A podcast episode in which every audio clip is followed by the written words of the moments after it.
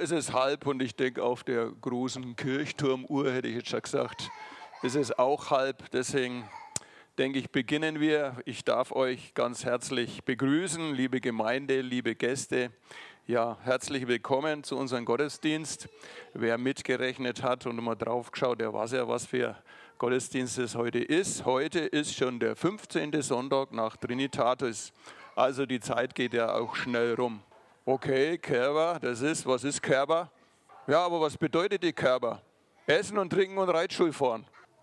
Ah, das ist sicher auch nicht schlecht.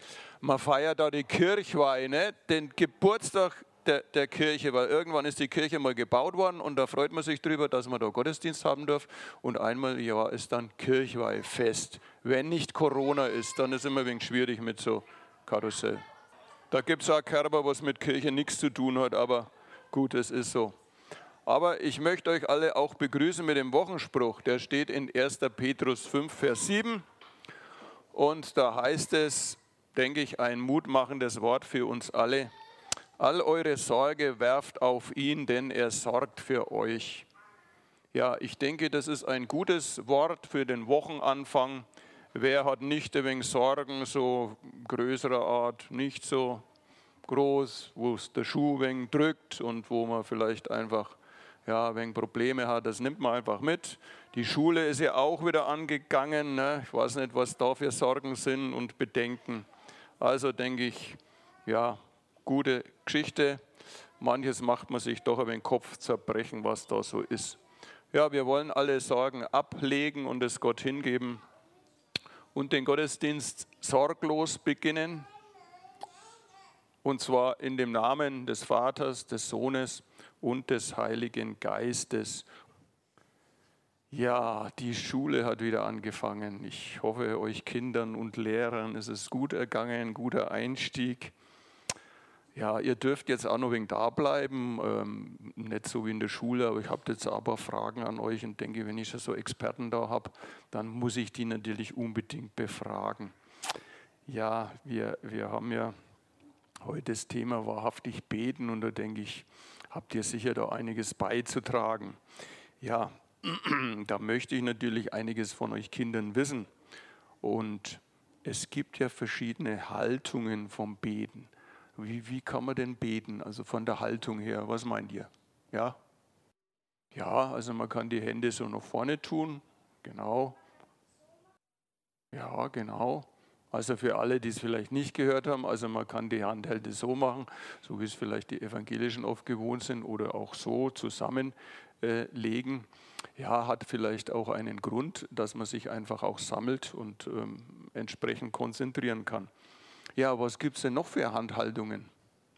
Ja, genau, also die Hände zum Himmel ausstrecken. Ähm, ja, und dann vielleicht noch das Gegenteil die Hände hängen lassen. Man in die Hosentaschen ist vielleicht nicht so gut, aber wäre natürlich auch eine Möglichkeit, wenn man von der Handhaltung geht. Ja, dann als nächstes ja, gibt es ja auch eine, eine Körperhaltung. Wie ist denn die Körperhaltung? Wie kann man denn so? Ja. Genau, hast also schon viel gesagt. Also man kann im Sitzen beten. Das ist durchaus ja, vielleicht ein wenig gemütlicher. Man kann auch im Stehen beten. Und dann gibt es ja auch noch was, wo man sagt, ähm, was gibt es neben den beiden Haltungen immer noch? Am Boden knien, genau.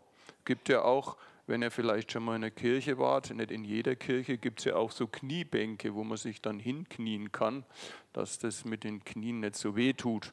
Also gibt es auch. Und dann, was gibt es noch, wenn man nicht kniet? Om, das hat jetzt weniger mit der Haltung was zu tun, von dem, was man dann spricht, genau. Aber was macht er denn nachts? Wie, wie, wie seid ihr denn da? Was für Position seid ihr denn da, wenn ihr schlaft? Liegen, genau. Also im Liegen kann man auch beten. Und dann ist natürlich klar, jetzt haben wir einige Haltungen schon gehabt. Ähm, ja, dann gibt es auch eine gewisse Örtlichkeit. Also man sagt, ja, wo kann man denn überhaupt beten? In der Gemeinde hier zum Beispiel und in der Kirche, ja, wen haben wir noch nicht gehabt? Überall. Das ist natürlich schon sehr genau und präzise. Aber es stimmt, stimmt, man kann überall beten. Also es kommt wohl nicht auf den Ort an. Da hast du recht. Ja, und, und ich habe schon gesagt, wo war der denn ähm, letzte Woche so unter der Woche? In der Schule, genau. Da kann man vielleicht auch doch einmal, wenn es nicht weitergeht, ein Gebet sprechen. Ja, und dann gibt es natürlich, wenn man ganz weit weg ist, zum Beispiel, ja, die, die Juden, wo beten denn die immer? Also in Israel, das ist ja jetzt schon weiter weg. Der Klagemauer, genau, das ist also auch ein besonderer Ort für die Juden. Da kann man auch beten. Und, und, natürlich auch für andere, die nicht in die Schule gehen, auch in der Arbeit. Es ist ja nicht jeder in der Schule. Hm? Und dann, wenn man noch guckt, man, man ist ja oft mal unterwegs. Ne? Mit was ist man unterwegs? Da kann man dann unterwegs auch beten. Ne? Im Auto, ja, aber man darf natürlich dann nicht vergessen, äh, auf die Verkehrsteilnehmer zu gucken, ne, dass man irgendwie da das nicht mehr im Blick hat. Also das ist auch wichtig, dann zu gucken, dass man also keinen gefährdet, wenn man da vielleicht auch mal ein Gebet spricht. Ja, dann natürlich auch im Bus hätten wir noch vergessen. Da gibt es sicher noch viele Möglichkeiten. Ja, und dann geht es noch um die Zeit, die haben wir ganz vergessen. Also, äh, für welche Zeit kann man denn beten? Immer ganze Zeit. Und was wäre das so? Ein bisschen konkreter. Was macht er denn? Im Schlaf beten? Da schläft man ja. Aber dann, wenn man aufgewacht ist, wenn man wach ist, früh, genau, und dann das Gegenteil von früh, was ist das? Abends, genau, vielleicht ein Abendgebet oder wenn der Papa oder die Mutter noch am Bett sitzt und ein Abendgebet spricht oder vielleicht einen, einen Choral betet, da gibt es ja auch manche Choräle, so müde bin ich, gehe zur Ruhe, schließe meine Augen zu. Das kennt sicher auch noch der ein oder andere in meinem Alter. Ja, bitte? Mittags, das haben wir ganz vergessen, gell? genau, das gehört auch noch dazu oder auch nachts. Es gibt ja auch viele, die ja nachts arbeiten müssen. Also ich sehe schon, ihr seid wirklich gut drauf. Also man kann eigentlich immer beten und überall und, und damit ja vielleicht noch einige Ergänzungen. Die äußere Haltung des Gebets kann natürlich auch die innere Haltung unterstützen. Deswegen gibt es auch verschiedene Haltungen. Stehend, das drückt ja Ehrfurcht aus. Sitzend eher Ruhe und Konzentration erhebende Ende, wir haben es auch schon gehabt, das war damals auch die klassische Gebetshaltung in der Antike. Falten der Hände, wie auch immer. Früher haben da die Untertanen die Hände gefaltet und in die Hände ihres Herrn gelegt. Sie haben die Kraft und ihren Dienst in die Hand des Herrn gelegt.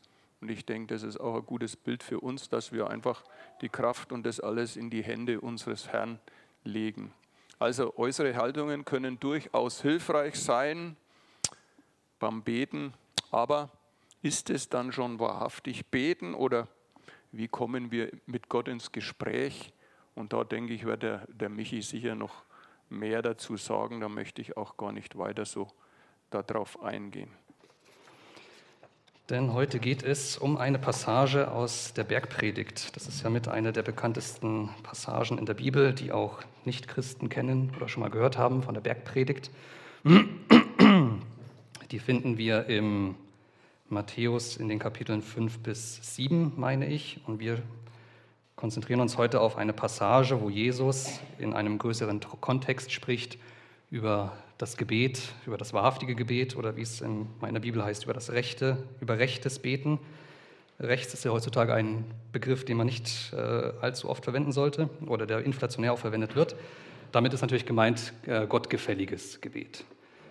Der weitere Kontext ist, Kontext ist ähm, gottgefälliges Almosen geben, also Spenden und auch gottgefälliges Fasten. Und diese drei Dinge hängen ein bisschen miteinander zusammen, auch wenn es heute hauptsächlich um das Gebet gehen soll, möchte ich euch vorher noch ein bisschen ähm, Einblicke in das geben, was um das Gebet herumsteht. Also das Almosen geben, das Spenden und auch das Fasten. Und in diesen drei Blöcken, da gibt Jesus im Grunde eine Anleitung für den Umgang mit Spenden, mit Gebet und auch mit Fasten. Also so wie er sich das und wie Gott äh, sich das vorstellt, wie wir in dieser Welt mit diesen Dingen umgehen sollen. Und dazu lese ich euch eben den Text, den finden wir, wie gesagt, im Matthäusevangelium im Anfang des sechsten Kapitels. Habt Acht auf eure Gerechtigkeit, dass ihr sie nicht vor den Menschen übt, um, vor ihnen, um von ihnen gesehen zu werden. Sonst habt ihr keinen Lohn bei eurem Vater, der in den Himmeln ist. Wenn du nun Almosen gibst, sollst du nicht vor dir her posaunen lassen, wie die Heuchler tun in den Synagogen und auf den Gassen, damit sie von den Menschen geehrt werden. Wahrlich, ich sage euch, sie haben ihren Lohn weg. Wenn du aber Almosen gibst, so soll deine Linke nicht wissen, was deine Rechte tut damit dein Almosen im Verborgenen ist und dein Vater, der im Verborgenen sieht, wird dir vergelten. Und wenn ihr betet, sollt ihr nicht sein wie die Heuchler, denn sie lieben es, in den Synagogen und an den Ecken der Straßen stehend zu beten, damit sie von den Menschen gesehen werden. Wahrlich, ich sage euch, sie haben ihren Lohn weg. Wenn du aber betest, so geh in deine Kammer, und wenn du deine Tür geschlossen hast, bete zu deinem Vater, der im Verborgenen ist. Und dein Vater, der im Verborgenen sieht, wird dir vergelten. Wenn ihr aber betet, sollt ihr nicht plappern wie die von den Nationen, denn sie meinen, dass sie um ihres vielen Reden willens erhört werden. Seid ihnen nun nicht gleich, denn euer Vater weiß, was ihr benötigt, ehe ihr ihn bittet. Betet ihr nun so, unser Vater, der du in den Himmeln, geheiligt werde dein Name Dein Reich komme, dein Wille geschehe, wie im Himmel, so auch auf Erden. Unser tägliches Brot gib uns heute und vergib uns unsere Schulden, wie auch wir unseren Schuldnern vergeben haben. Und führe uns nicht in Versuchung, sondern rette uns von dem Bösen. Denn wenn, denn wenn ihr den Menschen ihre Vergehungen vergebt, so wird euer himmlischer Vater auch euch vergeben. Wenn ihr aber den Menschen nicht vergebt, so wird euer Vater eure Vergehungen auch nicht vergeben. Wenn ihr aber fastet, so seht nicht düster aus wie die Heuchler, denn sie verstellen ihre Gesichter, damit sie den Menschen als Fastende erscheinen. Wahrlich, ich sage euch, sie haben ihren Lohn weg. Wenn du aber fastest, so salbe dein Haupt und wasche dein Gesicht, damit du nicht den Menschen als ein Fastender erscheinst, sondern deinem Vater, der im Verborgenen ist und dein Vater, der im Verborgenen sieht, wird dir vergelten. Jesus holt hier also wirklich sehr weit aus, ähm, spricht viele praktische Dinge an, die im, im, Glaubensleben der Juden damals gang und gäbe waren. Also es war quasi gesellschaftlich erwartet, dass man spendet, dass man natürlich betet und auch, dass man fastet. Bei den Pharisäern haben wir es ja äh, des Öfteren schon gehört, die fasten zweimal in der Woche, wenn sie richtig super Pharisäer sind, um wirklich zu zeigen, ja, ich bin religiös so was von unterwegs, ähm, ich übertreibe es und zeige damit, dass ich quasi der super Jude bin. Aber Jesus macht hier auch deutlich, dass Menschen, dass Heuchler das oftmals machen, um einfach nur von den Menschen gesehen zu werden und dass das ein Grund ist, der vor Gott keine Belohnung finden wird, der vor Gott keine Anerkennung finden wird. Das heißt, Menschen haben das damals und machen das auch in der heutigen Zeit immer noch gemacht, um vor Menschen Ansehen zu erhalten, um von den Menschen gesehen zu werden und nicht um das Ansehen bei Gott zu finden, nicht um Gottes Anerkennung zu erreichen. Jetzt kann man natürlich einwenden, das sind doch eigentlich alles gute Dinge, was da, was da passiert. Beten ist doch was Gutes, Almosen geben ist doch was Gutes und Fasten aus dem richtigen Grund und wenn man es richtig macht, ist ja eigentlich auch was Gutes. Ja, an sich sind das gute Dinge, aber wenn man sie aus der falschen Haltung heraus macht, mit dem falschen Motiv, dann ist es nicht das, was Gott sich wünscht. Und, und, und, nicht falsch verstehen, aus diesen Dingen können tolle Sachen passieren. Wenn man Geld spendet, dann können die Missionswerke oder wer auch immer mit diesem Geld tolle Sachen machen. Daraus kann wirklich was passieren. Und auch Gebet kann viel bewirken, auch wenn es in einem falschen Kontext gemacht wird. Gottes Handeln ist immer souverän und steht immer über den Dingen. Das heißt, selbst wenn wir etwas Falsches tun, und das zeigt die Bibel an vielen Stellen, kann Gott daraus wunderbare Sachen machen. Aber wie gesagt, es kommt, wenn wir von Gott einen Lohn erhalten wollen dafür, und das soll ja unser Streben sein, Gott zu gefallen, dann kommt es auf unsere Herzenshaltung an.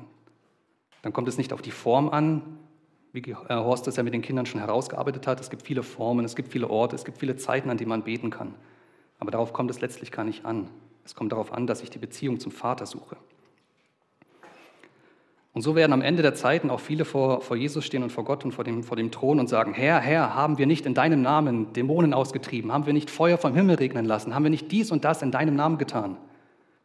Und Jesus wird sagen, ich kenne euch gar nicht. Geht hinfort von mir. Es kommt also darauf an, dass wir in Beziehung zu Gott leben, in dem, was wir tun. Ich habe dazu eine kleine Geschichte, ähm, die auf den ersten Blick nicht unbedingt mit dem zu tun hat, was heute Thema ist. Ähm, ich saß die Woche am Schreibtisch, hatte einen guten Blick nach draußen und wenn man konzentriert am Arbeitsplatz sitzt, dann schweift der Blick auch manchmal ab. Jedenfalls lief da ein, ein Mann mit seinem Hund entlang und ich dachte mir gleich, da passiert jetzt gleich was, da muss ich jetzt mal gucken. Tatsächlich, er lief, er lief dort lang, ähm, sein Hund hat auf der Wiese sein Geschäft verrichtet und der Mann guckt nach links, der Mann guckt nach rechts, sieht niemanden und geht weiter.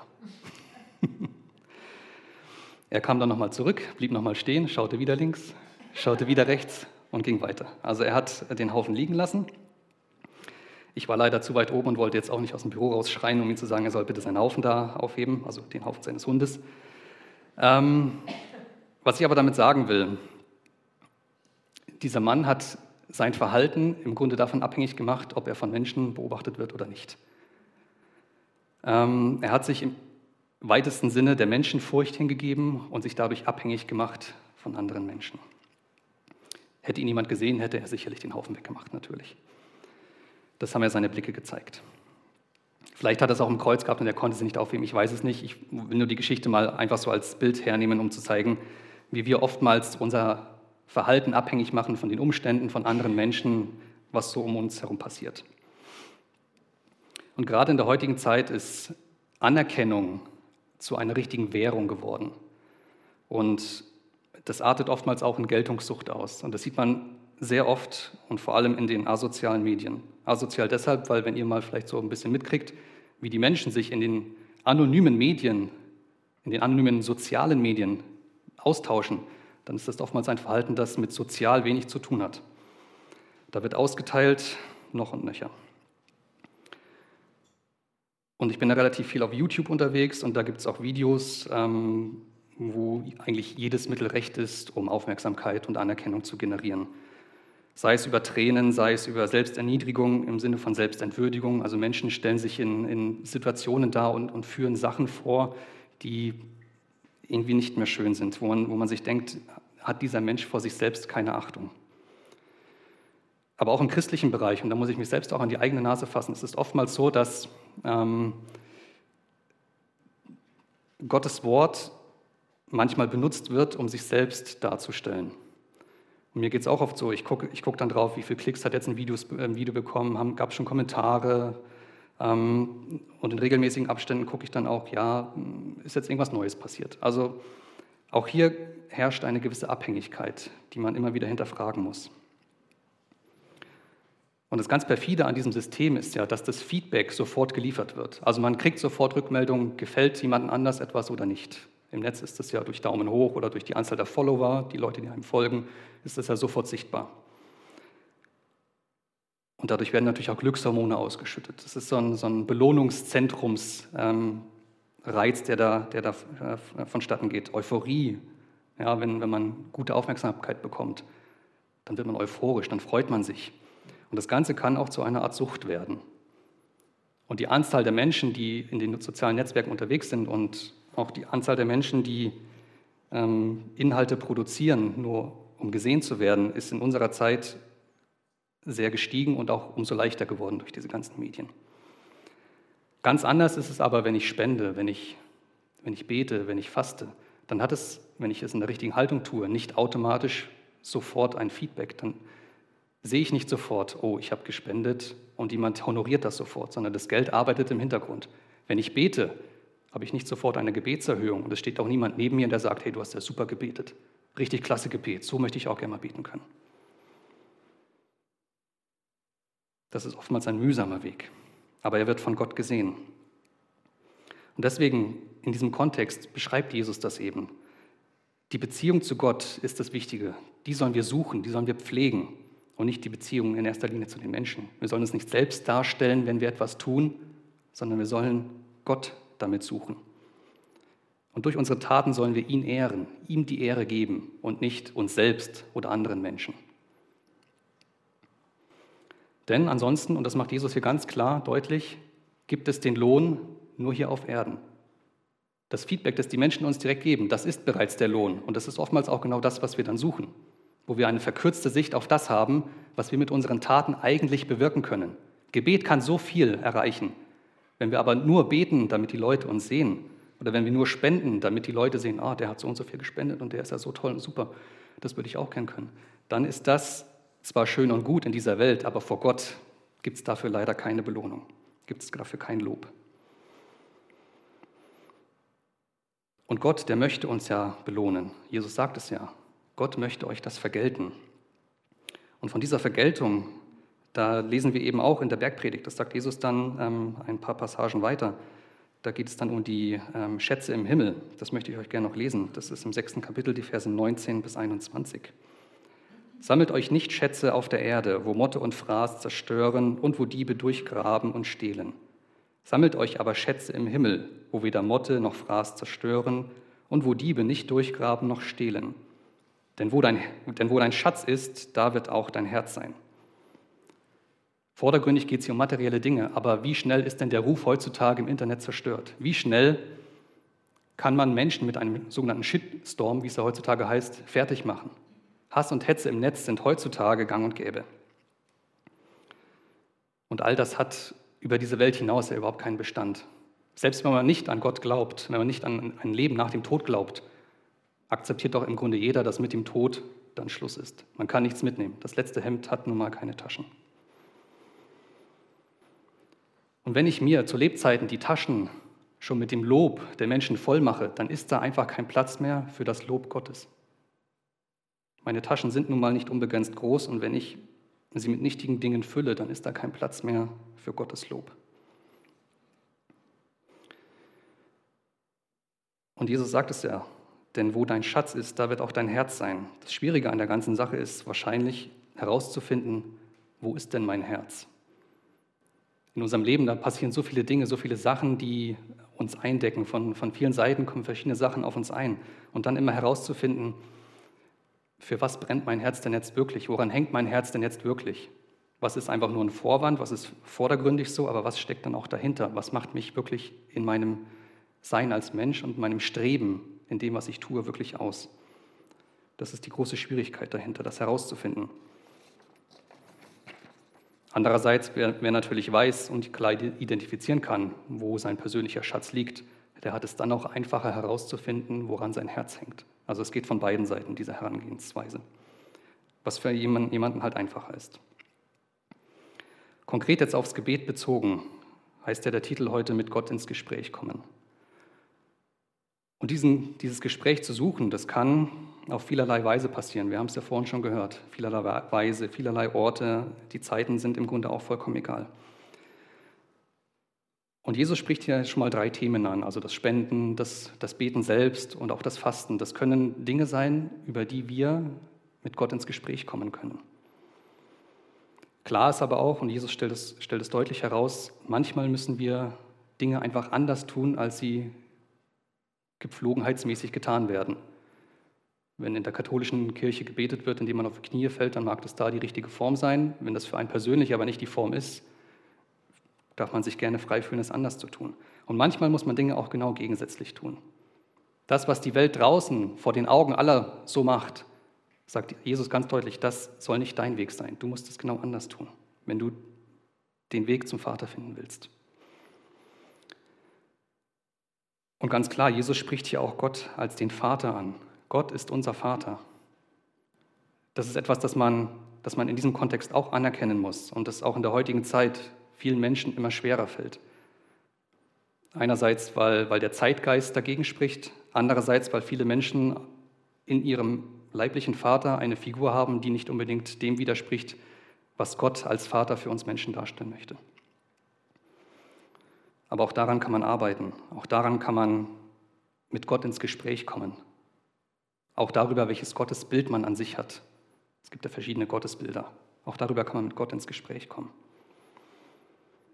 Und Jesus spricht es hier auch an.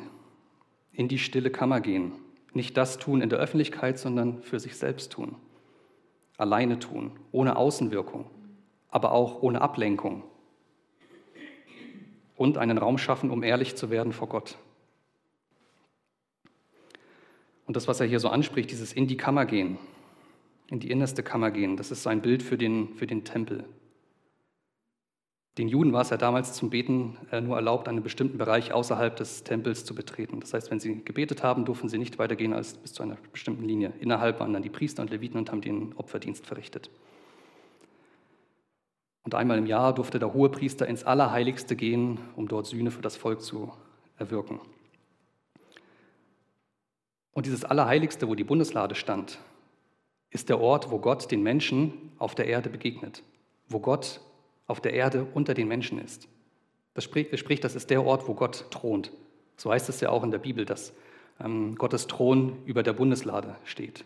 In der Offenbarung lesen wir das auf jeden Fall, dass es auch im Himmel einen, einen Tempel gibt und Gottes Thron ist eben im Allerheiligsten über der Bundeslade. Das heißt, wenn wir die Beziehung zu Gott suchen wollen, müssen wir ins Allerheiligste gehen, ins Innerste, da wo Gott ist. Gott ist natürlich, wenn wir zu ihm beten, überall. Aber für uns macht es oftmals Sinn, ganz bewusst diesen Ort zu suchen, uns ganz bewusst darauf zu fokussieren, ich suche jetzt Gott an einem Ort, wo alles außen herum unwichtig wird, sondern wo ich die Beziehung zu Gott suche, wo ich mich fokussiere auf ihn. Und dieses Allerheiligste ist auch ein Bild für unser Herz. So sind wir ja auch ähm, der Tempel Gottes, wie Paulus das so schön im Korintherbrief sagt. Das möchte ich auch gerne noch lesen. Einfach, dass wir verstehen, wenn wir, wenn wir beten, dann müssen wir in unser Innerstes gehen. Dann ist die äußere Form nicht wichtig, sondern wir müssen ins Herz gehen. Das haben wir im 1. Korintherbrief, Kapitel 3, den Vers 16. Wisst ihr nicht, dass ihr Gottes Tempel seid und der Geist Gottes in euch wohnt? Das heißt, wenn wir beten, müssen wir wirklich ins Innerste gehen. Wir müssen in uns gehen, im wahrsten Sinne des Wortes. Denn Gott ist es, der ins Herz sieht und der es erforscht. Auch dazu habe ich euch zwei Stellen mitgebracht, einmal aus dem ersten Samuel-Buch und dann noch aus Jeremia. Denn der Mensch sieht auf das, was vor Augen ist, aber der Herr sieht auf das Herz. Das heißt, das, was wir außen tun für Menschen, ist nicht das, wonach Gott schaut, wonach Gott sucht. Gott schaut in euer Herz. Da sucht er nach der Begegnung mit euch. Und bei Jeremia heißt es über das Herz, trügerisch ist das Herz, mehr als alles und unheilbar ist es. Wer kennt sich mit ihm aus? Ich, der Herr, bin es, der das Herz erforscht und die Nieren prüft, und zwar um einem jeden zu geben nach seinen Wegen, nach der Frucht seiner Taten. Also Jeremia sagt ja auch ganz klar, das, was aus unserem Herzen herauskommt, ist das, was uns mit Gott verbindet. Diese Früchte ist das, was Gott sehen will. Das, was er auch anschaut. Das, was wir außerhalb tun für die Menschen, das ist für Gott gar nicht so interessant, weil es die Beziehung zu ihm nicht in erster Linie, nicht direkt schafft. Und auch da haben wir dann wieder den Lohn vor Menschen. Wenn wir für Menschen etwas tun, haben wir den Lohn vor ihnen. Aber wenn wir die Früchte für Gott bringen, wird er uns belohnen, weil wir die Früchte für ihn gebracht haben.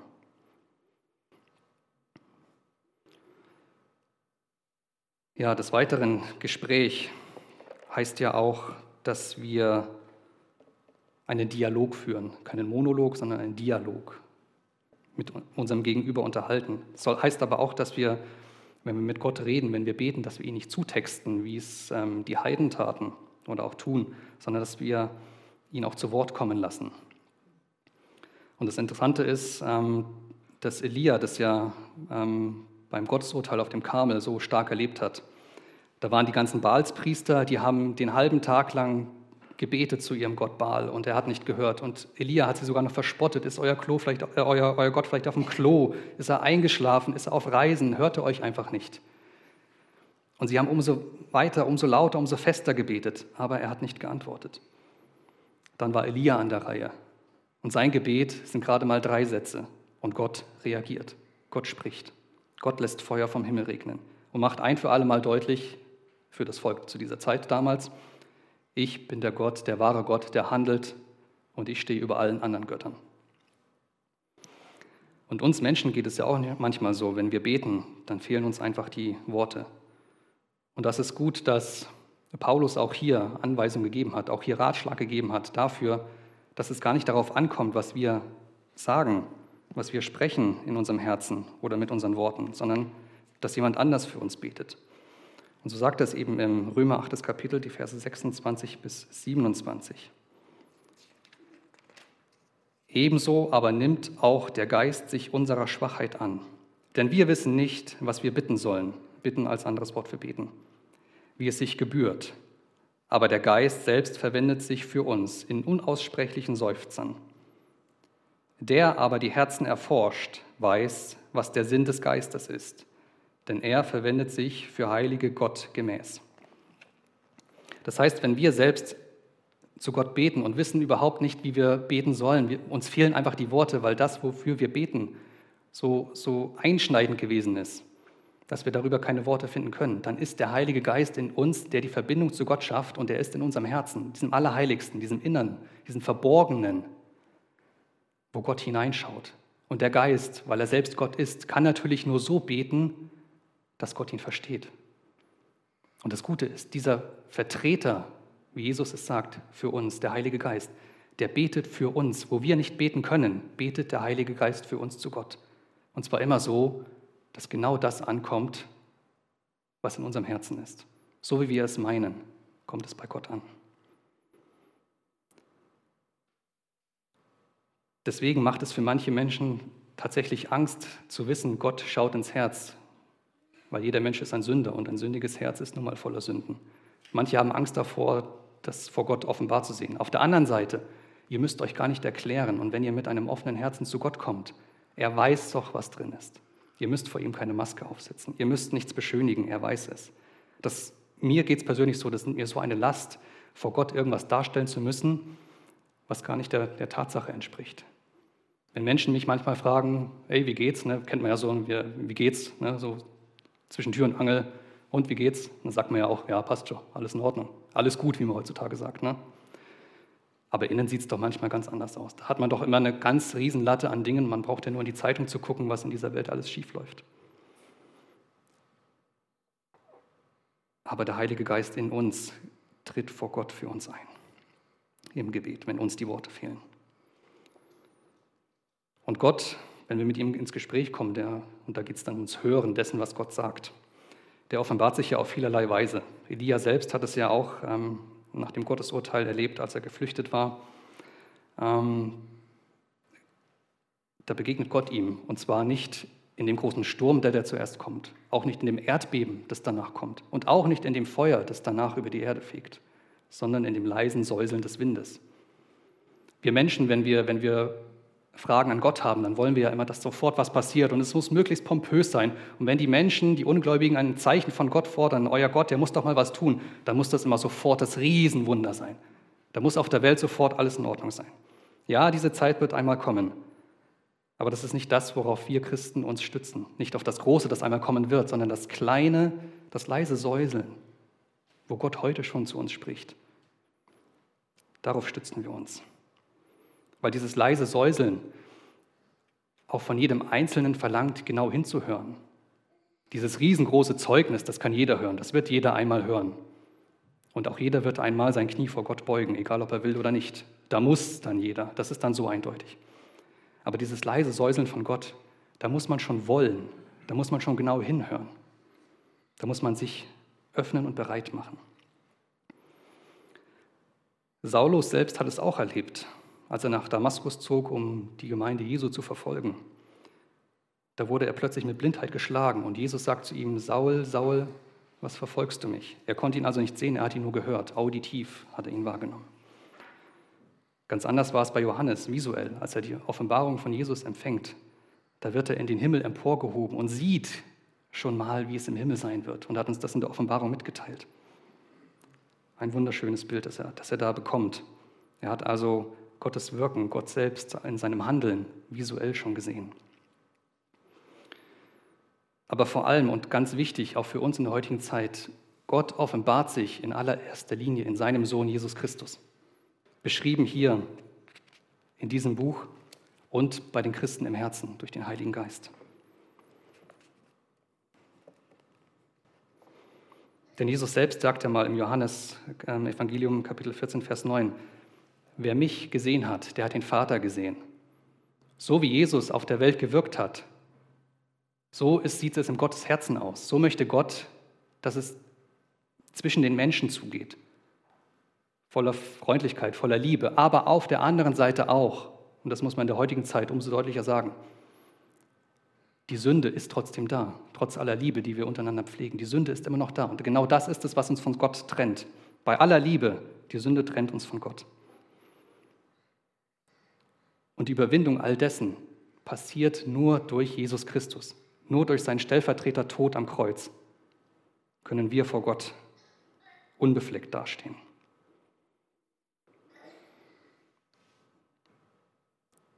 Gebet ist aber nicht nur etwas, was wir einzeln pflegen, wozu wir in die stille Kammer gehen, sondern Jesus, vielleicht habt ihr es auch gemerkt in diesen ganzen ähm, Passagen, Jesus sagte erst, so und so machen es die anderen, so und so, soll, so, und so sollt ihr es machen. Wenn du aber, also Jesus spricht hier drei Perspektiven an, einmal die da draußen, einmal wie ihr es als Gruppe machen sollt und einmal wie es jeder Einzelne machen soll. Gebet ist also auch etwas, was wir als Gemeinschaft tun können, was wir zusammen tun können. Und warum ist das so wichtig? Weil wir als Leib Christi miteinander verbunden sind, weil wir eins sind in Christus. Wir haben unterschiedliche Aufgaben, unterschiedliche Funktionen, aber vor Gott ist jede Aufgabe wichtig und jede Aufgabe wird gebraucht. Egal wie unwichtig, und da sind wir wieder bei der Außenwirkung, sie für Menschen scheinen mag. Ich bin nicht wichtiger, weil ich hier vorne stehe und Gottes Wort verkünde, als diejenigen, die nachher vielleicht noch einen Kaffee bereitstellen wenn wir in der Gemeinschaft und in, in dem, wie wir miteinander umgehen, Gott ehren, dann ist gar nicht der Kaffee so wichtig, auch wenn ihr ihn vielleicht mögt, ich selbst bin ja kein Kaffeetrinker. Aber das Miteinander in, in Gott, in Christus, das ist das Wichtige, das ist das Entscheidende. Und damit ehren wir dann auch Gott.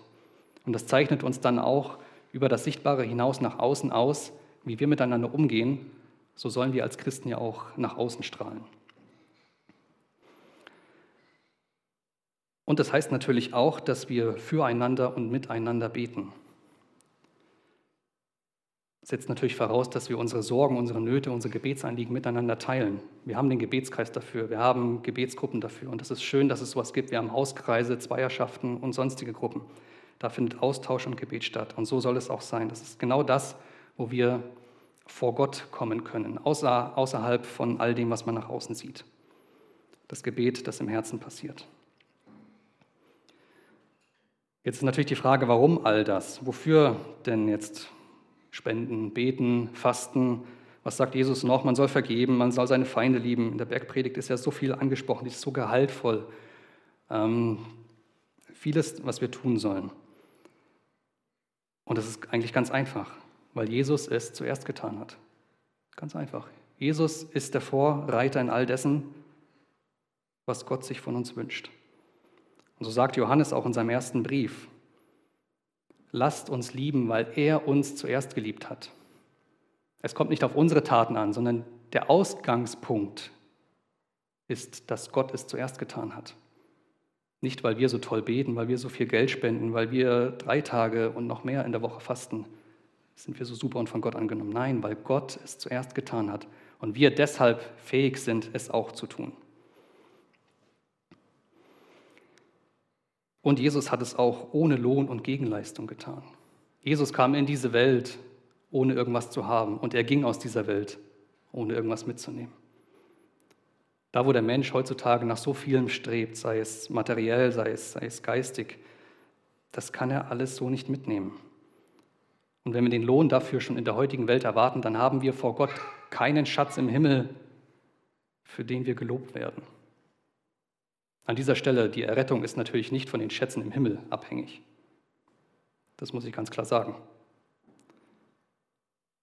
Aber wenn man natürlich bestrebt ist, seinem Gott Ehre zu erweisen, dann möchte man Schätze sammeln. Dann möchte man für ihn etwas tun in dieser Welt. Jeder natürlich nach seinem Vermögen, nach seinen Fähigkeiten.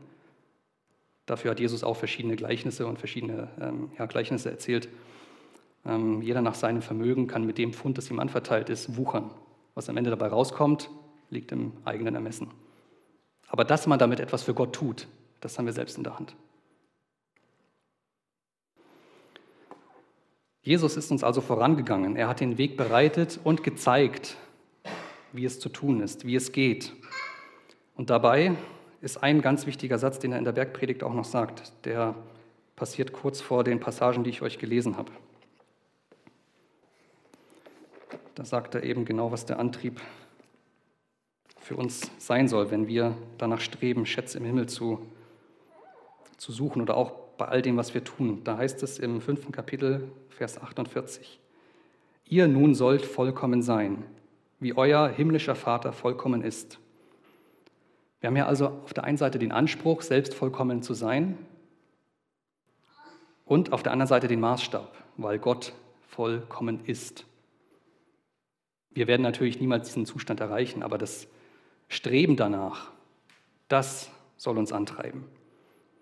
Gott dadurch die Ehre zu geben, dass wir immer mehr werden wie er in seinem Handeln, wie er mit den Menschen umging, so wie Jesus das getan hat. Wir selbst werden natürlich nie Gott sein, das ist auch nicht das Ziel.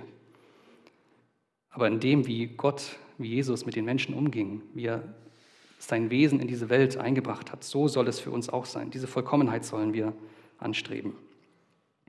Jesus ist also unser Vorbild und unser Ansporn. Und in diesem Sinne möchte ich noch eine kurze Gebetszeit anstoßen. Mal vielleicht zwei Minuten, die Zeit rennt davon. Betet in eurer stillen Kammer im Herzen, wenn ihr möchtet, betet auch laut. Kommen wir einfach vor Gott so, wie es für jeden Einzelnen passt und ich beende dann die Gebetszeit.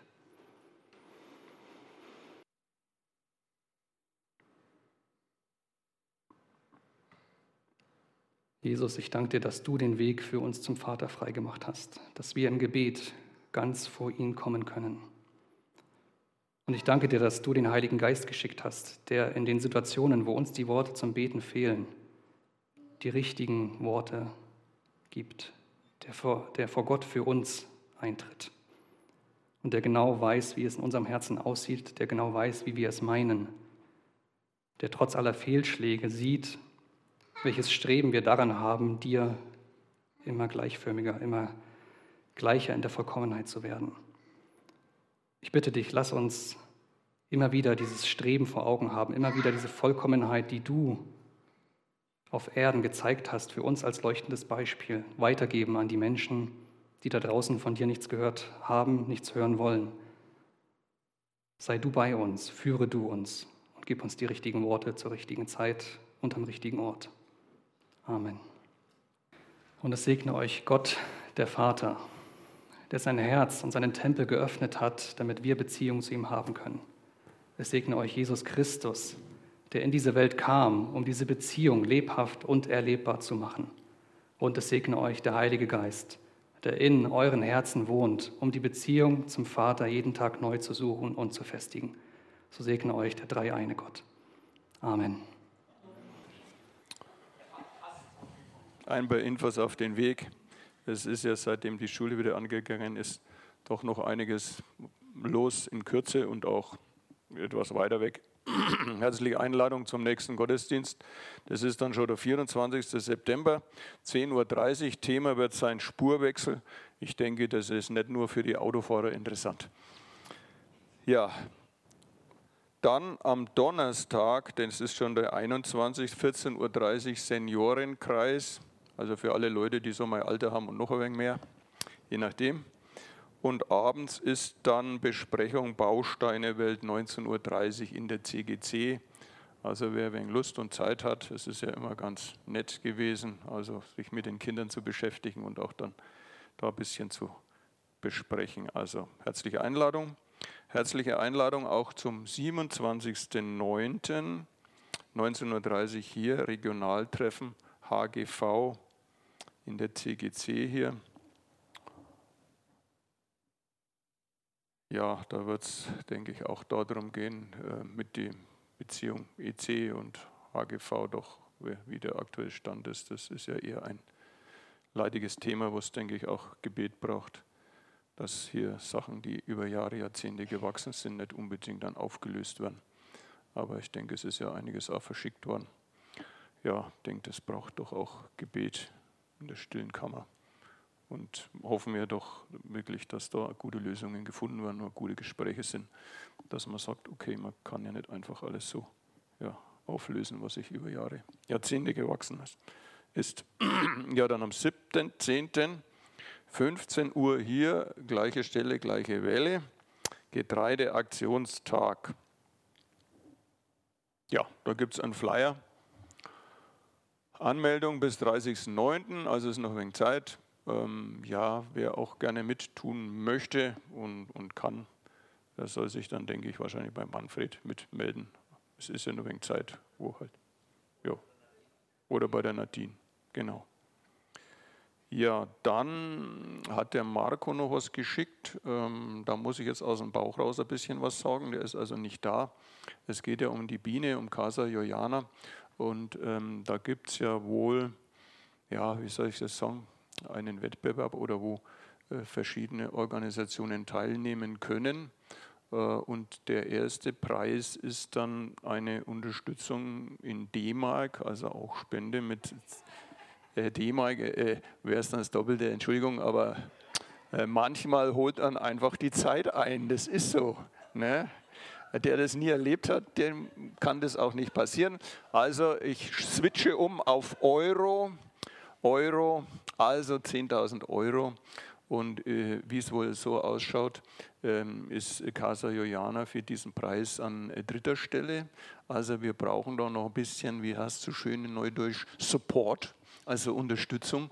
Also sprich halt, ähm, es wird eine Liste geben, wo man sich eintragen kann und je mehr natürlich dort zustimmen, dann hat man vielleicht die Chance auf Platz zwei, aber Ziel wäre natürlich Platz eins, weil es kriegt leider nur der Erste einen Preis. Ich denke, das wäre soweit, wenn ich das richtig in Erinnerung habe, ähm, vom Marco das Anliegen. Jetzt war es eine, gibt es schon so eine Liste irgendwo ausgedruckt? Ja, okay. Also ist irgendwie auf dem Weg, also wir werden es hinbringen. Gut, dann wäre ich also fertig. Dann wünsche ich alle noch einen gesegneten Sonntag, eine gute Woche, ob in Schule oder Arbeit, Beruf oder auch vielleicht im äh, Senioren- und Rentnerdasein. Gott befohlen.